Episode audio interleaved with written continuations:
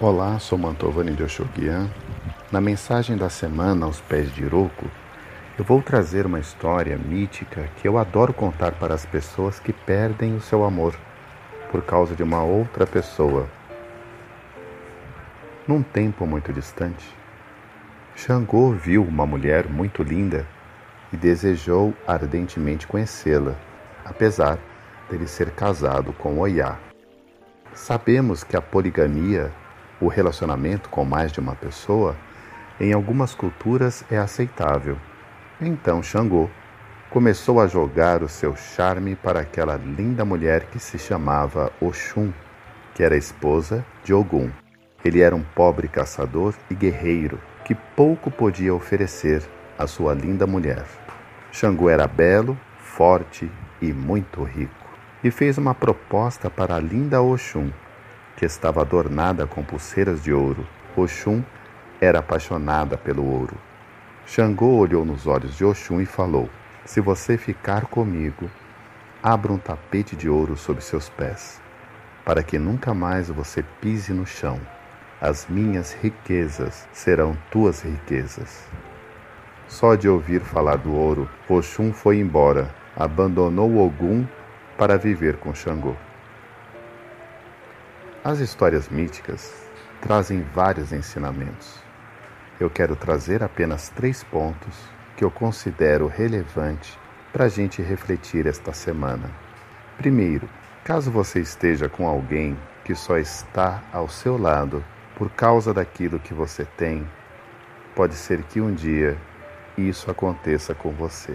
Será que vale a pena viver assim? Antigamente existia casamentos arranjados e a história revela que, apesar de terem quase tudo, faltava o amor, que vem junto com o respeito, o carinho, a atenção e principalmente a renúncia. Segundo, amar é libertar-se do egoísmo.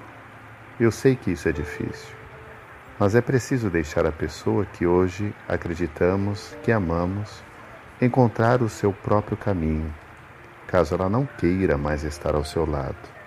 Deixe-a ir. A sua felicidade pode estar além do relacionamento com esta pessoa que não quer mais estar com você. Lá na frente você vai descobrir que desapegar é a maior arte da conquista. Terceiro, será que vale a pena ficar com alguém através de um feitiço? Estar com uma pessoa que não quer ficar com você é forçar uma situação e protelar a sua felicidade, que pode estar mais próxima do que você pensa. Para finalizar, sugiro que você encontre conforto nesta poesia. Com o tempo, você vai percebendo que para ser feliz com outra pessoa, você precisa, em primeiro lugar, não precisar dela.